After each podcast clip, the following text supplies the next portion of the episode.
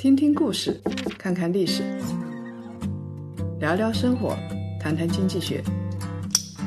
欢迎大家收听《谈谈》，大家好，我是叶檀。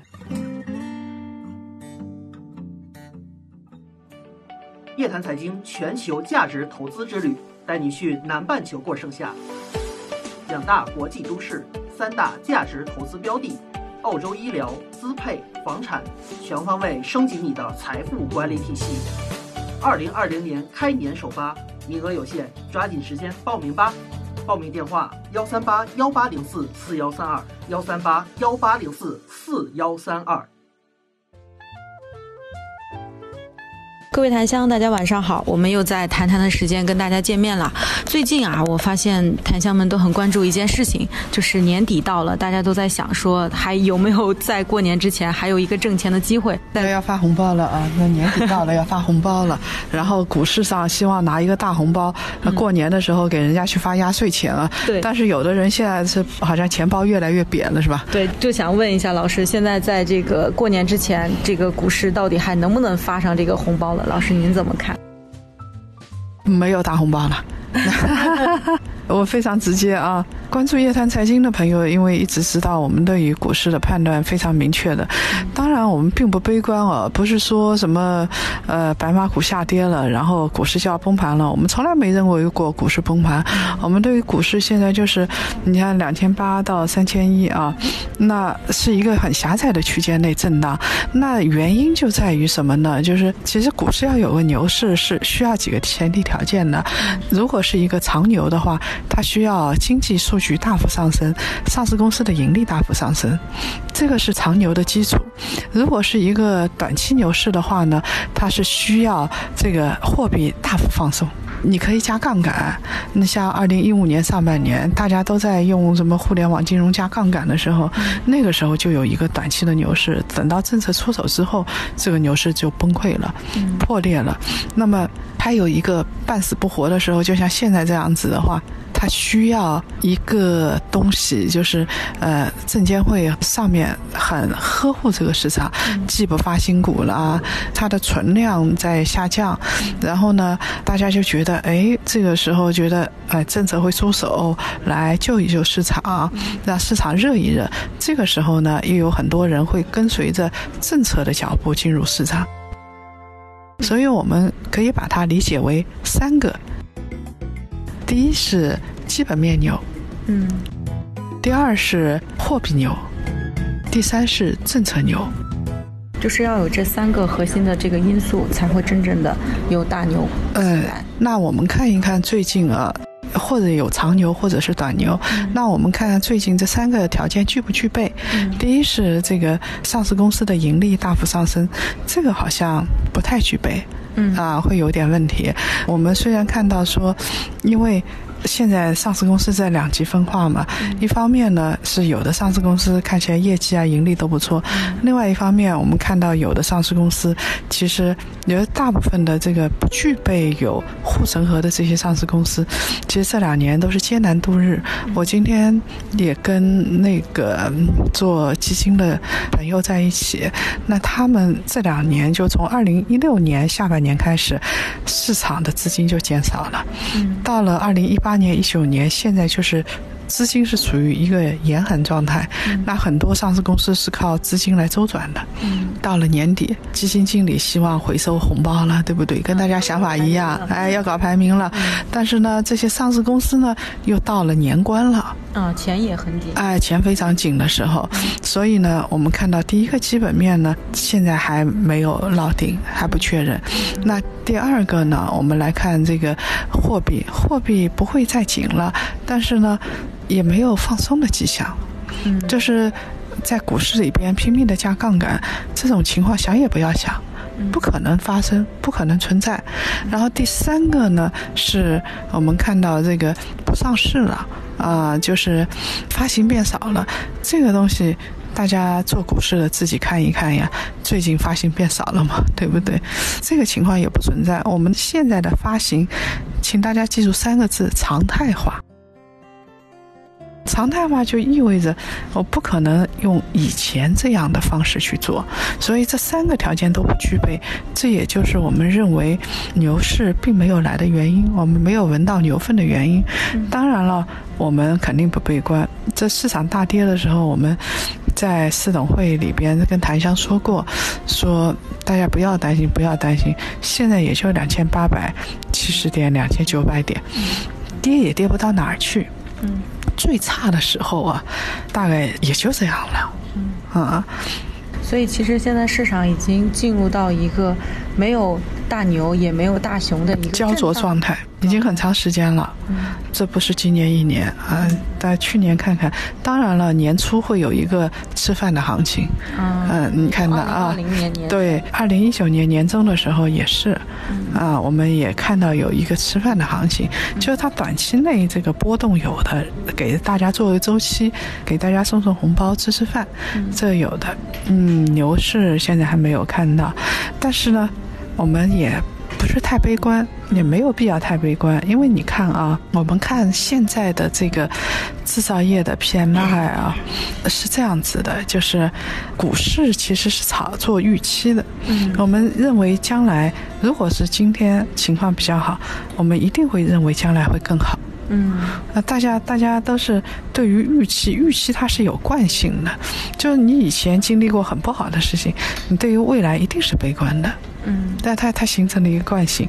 那么现在呢，呃，大家已经把对未来的什么非常悲观的预期都已经反映在股市里头了。嗯，大白马也不行了，然后是那一般的企业就更加不用说了，对不对？现在大家也不知道投什么，就是我已经想设想到过的最坏的情况，现在已经体现出来了。嗯。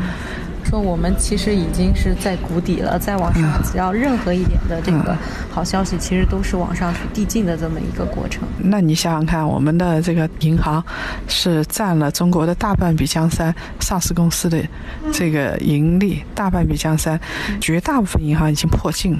就大家已经极端的悲观了，但就在这个时候呢，我们也不要忘记，就确实是中国的市场是很有特色的。我们来看最近啊，两个数据挺有意思，就是 PMI 数据啊。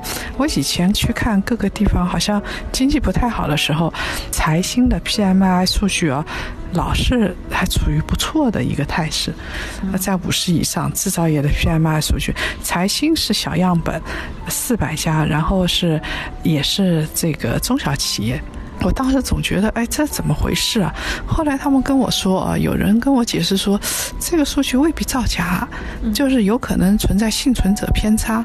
就是你看到的活下来，有可能这个中小企业确实日子很难过，但是你看到的头部的中小企业日子还不错，不错，嗯，就是你看到的永远是那些胜利者，嗯。所以它就存在一个幸存者偏差。那我们再看那个今年下半年一直不太好，国家统计局的 PMI 数据啊，那这十一月的数据是大幅回升的，它连续六个月低于五十了，就是已经属于紧缩周期了。但是到了十一月的时候啊，它又回到扩张周期了。也就是说，这个数据跟财新的数据是能够吻合的，对上了啊，对上了。而且呢，我们也看到，就是它这里边有一些。细分的嘛啊我们看这个国家统计局的数据，它主要是反映大中企业的，而且它的样本量很大，几千家，样本量相对来说比较大。那这些企业的话，它里边有一些数据是前瞻性的指标，比如说它的这个就业的情况，或者是它原材料库存的情况。那如果我原材料库存下降了，我的产品卖的预期的未来的销售订单不错，那我就要补库存。那这个，呃，我现在的库存又很低，那我就可以预计，基本上可以预计十二月的 PMI 数据仍然很好。因为我的订单在上升，我的库存又很少，原材料库存又很少，那我现在要做的肯定是补库存啊。年底到了嘛，加紧开动马力，我就要补库存了。所以十二月的数据依然会不错。从这两个数据来看的话，起码一些比较核心的那些制造业，我们可以看到它的情况从十一月开始在好转。嗯。那其实说到这个 PMI 的话，很多炒股的这个檀香一直看到这个数据之后，他觉得这个数据好的话，是不是会对这个股市有一定的拉动的这种效应？呃，PMI 数据的话，就是它不是这么立竿见影的说 PMI 数据啊上升了，然后股市就立马好转了，因为它还取决于一些其他的因素，比如说我们 PMI 数据上升了，结果隔了两天，这个美国川普他马上就发神经，他就宣布要加税了。比如说，从巴西和阿根廷的钢铁，它要加征关税了。然后呢，呃，对于中国，以前大家都很看好，就是这两个国家应该要达成协议了。但是现在看来呢，好像又遥遥无期，又比较渺茫了。所以它的优势劣势都是在对冲的。但是有一点很有意思的啊，你像这个美国一公布要加征关税啊，继续打贸易战，呃，我们发现这个美国制造业的指数就继续在下降，它在一个收缩周期，所以美国的股市那是立竿见影，下降的时候是立竿见影的，所以它大跌特跌，嗯。所以其实我们在刚才在聊这个制造业的时候，其实老师最近我们也去看了一些这个制造业啊，我们从长沙。回来看了一些，呃，制造业，像三一重工这个，老师能不能也跟我们来分享分享您这次去看大概的感受是什么样的？然后我还要给大家公布一个好消息啊，就是财新的服务业的指数。我们知道有两个 PMI，一个是服务业，一个是制造业的。它的服务业的指数在上升。那服务业指数为什么这个十一月大幅上升呢？我觉得服务业指数里边占很大一部分的是房地产基建这一块。嗯，说明这个很多的地方政府在房地产基建这一块在往上走，而且现在这个地方政府。到年初，大家再熬两天，一月份就马上就要拿到钱了，拿到拨款了，所以他现在就开始开工，等到一月份的钱到了，他就可以付账了。那。还有一个呢，就是因为十一月的时候有双十一，双十一的话快递很多，所以我们发现物流啊这些东西都在往上走，都在往上走。这个呃，它的邮政啊这些东西都在往上走，这说明双十一其实对于这一块是有很大的带动作用的。那你刚才说我们去长沙，确实是的，这次长沙去了看了之后，有的企业是超乎我们想象的。我大概六七年前去过三一给他们讲课，然后呢。也去过中联重科，当时我印象中很深的就是他们的那个挖掘机够有劲，然后他们的那个呃水泥泵机够高，嗯，它越做越高，做的够高。当然呢，他们给我宣传的也是这个东西，嗯，印象最深的也是这个东西。哇，中国人一旦学会还有底啊，就越建越高，越建越高，越建越大，对不对啊？这是我们的趋势。但这次去啊，感觉不一样。我觉得像换了企业。我们也去了这个中联重科下面的中联环境，那它市场占有率很高，它是智能化的。像现在小型的扫路机啊，根本不用司机的，根本不用人的，无人的，呃，是无人的。它一条街道扫过去，扫得挺干净，就像扫地机器人一样，它会停住，它会避让，就差跟人说话了啊！嗯，好像 很智能了已经。对，好像其他都会。然后我们这个到长沙去的时候。还看到，因为他为了让 PM 二点五下降嘛，就是用高压水枪。以前我们看到的是路上洒水车在那洒水，朝着地上洒水，他现在是往高空中去泵水去喷水。是为了降低 PM 二点五的，那这一块我们看到这个，呃，来来回回的，这既是属于环境的，其实也是属于，呃，像中联三一这样的企业的，就它其实跟那个水泥泵机有点像，它需要的压力啊这些不一样而已。嗯。那我们这次去三一重工，同样也是如此。三一重工的话，我就说说我印象最深的，它的泵机啊，它的这些东西我就不说了。印象最深的就是它的智能化。我一直以为这是一个老牌的传统的制造企业，因为我还是几年前的印象。然后这次去了之后，发现。它的这个数据，数据都是大数据，实时的，管理方面都用的是现代的那些管理数据，然后你通过它的数据，立马就可以知道中国什么地方经济好，什么地方挖的坑多，呃，什么地方基建多，它瞒也瞒不过去的，因为你你说你房地产竣工了多少，一看你的这个挖掘机啊，一看你的这些东西机械在不在动，我就知道了，所以这个玩意儿造不了假啊，大家不要以为这个上面不掌握数据，他人家掌握数据多极了，而且都是实时的。那还有一个就是像三一重工，除了自己本身的机械智能化之外，它其实成立投资公司的。嗯投资公司它叫做这个树根投资，因为两稳根嘛，嗯啊，所以叫树根投资嗯啊，在这儿等着啊。对对对，我一直在想这个是不是跟他有关系。我想是有的啊。那他就是这个呃，他投了上下游的产业链，他有一幢楼里边，他有专门的部门，然后他有一幢楼里边都投的是跟自己相关的那些智能化的东西，包括这个电动的，哎，小电驴，突突突的那种小电驴，哎，他也投了，那个东西都是智能化的，而且是大数据的。然后我还看了这个，我相信他这个下游的，呃，包括这个智能，甚至是智能驾驶啊、传感器啊这些，都会投。都会投只要是跟他们产业有点相关性，所以这些企业啊，已经不光光是说一家制造企业，而是一家国际化的企业。因为像三一重工这这些企业在国际上占的份额是非常大的，从迪拜到欧洲到这个。大洋洲都有，然后除了是国际企业之外，你会发现它最终在实现智能化。我们要重新看这些企业，这些企业跟我们想象中的就是蓝翔挖掘机已经完全不是一回事儿了。不要再用这样的老眼光去看。当然了，我今天在这儿说，并不是说啊三一就值得投资啊什么的，我可没有说这样的话，因为。人家的投资板块是单独的，就是它有可能很好的东西或者在孵化的东西，它未必放到上市公司的板块里头去。这家企业集团公司说是一个好企业，然后集团公司它现在里边还有我印象很深的是他的侄子做的那个重卡，嗯。我们这次也看了，对不对？